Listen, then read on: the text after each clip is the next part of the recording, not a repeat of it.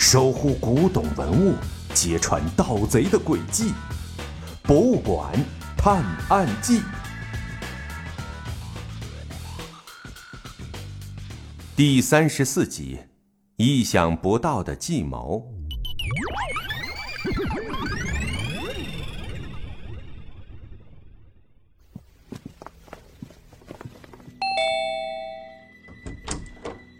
哎呀，我的大侦探啊，你怎么才来啊？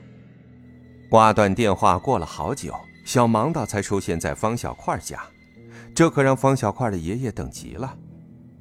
方先生，请您鉴定一下这个。小盲道朝小小贤示意了一下，小小贤把手上的一个箱子放在桌上，慢慢打开。啊，这是方小块爷爷。见到箱子里放着一个完好无损的曜变天目茶盏，一下子惊得瞪大了眼睛。他把茶盏拿起来，放在手上，仔细的摸，仔细的看，又拿起放大镜，更加认真的看了又看。哎呦，这仿制的技术也太厉害了啊！如果我不是这些年天天看着曜变天目茶盏，那绝对极难辨认出这是个高仿的赝品呢。你是从哪儿找到的？我有个朋友，对宋代瓷器极为痴迷，一辈子都在研究怎么把失传的手艺复活。这个仿制的曜变天目茶盏，正是出自他手。小盲道解释说：“那，你把这个茶盏带来是什么意思呀？”方小块爷爷还是没搞明白小盲道的意图。我打算把这个假茶盏送给绑匪。换回方小块，小盲道一副胸有成竹的样子。虽说这是高仿赝品，可工艺水平也相当高，而且制作难度应该很大，所以价值也不小。你朋友真的愿意割爱？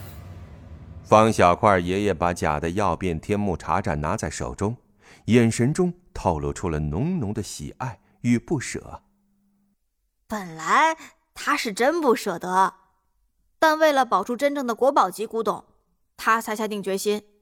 放心，接下来就按我的计划来吧。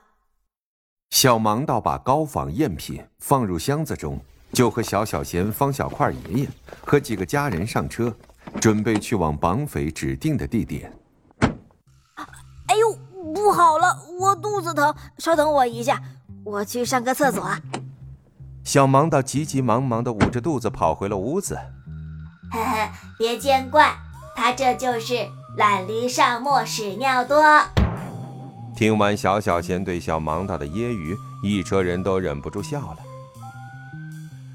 不大会儿功夫，小盲道回到了车上，汽车启动，在城里兜兜转转，来到城市另一头的一个小区。原来，指定的位置是一个快递柜。方小块爷爷按照要求把箱子放进了快递柜中。他们驱车离开之后，找了一个隐蔽的地方暗中观察，看是谁来取走箱子。奇怪，箱子怎么移动了？原来，小盲道在箱子上装了定位追踪器，只要箱子移动，他就能知道。可是，并没有看到有人去打开快递柜，这箱子。怎么就移动了呢？小盲道三步并作两步的跑向快递柜，没有看到任何异常。他又快速跑到背面，这才发现快递柜的背面也开着一个门。箱子一定是从这里被人拿走的，快追！小盲的拉上小小贤他们回到车上，紧跟着定位追踪器的信号追了过去。可是。拿走箱子的人似乎知道有人在追踪他似的，带着小盲道他们在城里转来转去，让小盲道既追不上他们，又无法判断他要去哪儿。终于，在追踪和反追踪中拉扯了一个多小时后，信号停止了。等小盲道他们追过去后，发现，竟然是一栋废弃的矮楼。小盲道和小小贤让其他人留在了车上，他们两个悄悄地走到楼前。这栋楼里只有一个人，看身形应该是个孩子。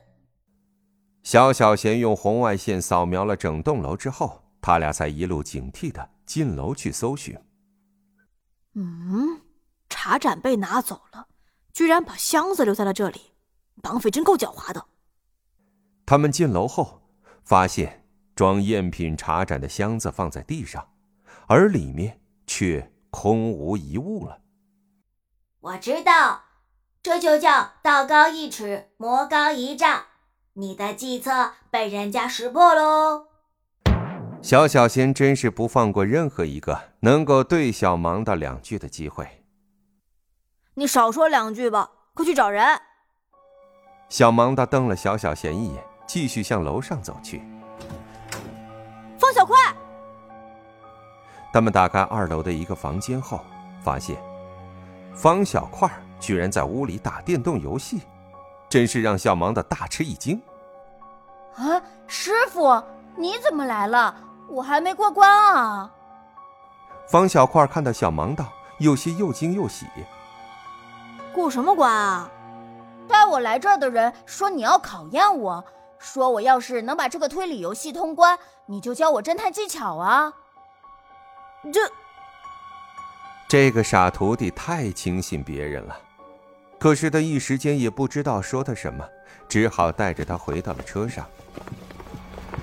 方小块爷爷一见到大孙子回来了，忍不住的亲热一顿，叫司机赶紧回家给大孙子做好吃的。老爷，您回来了，我就说嘛，还得是用真货才能换回小块，绑匪哪那么容易上当呢？管家见他们带回了方小块，开心的说道：“什么真货假货呀？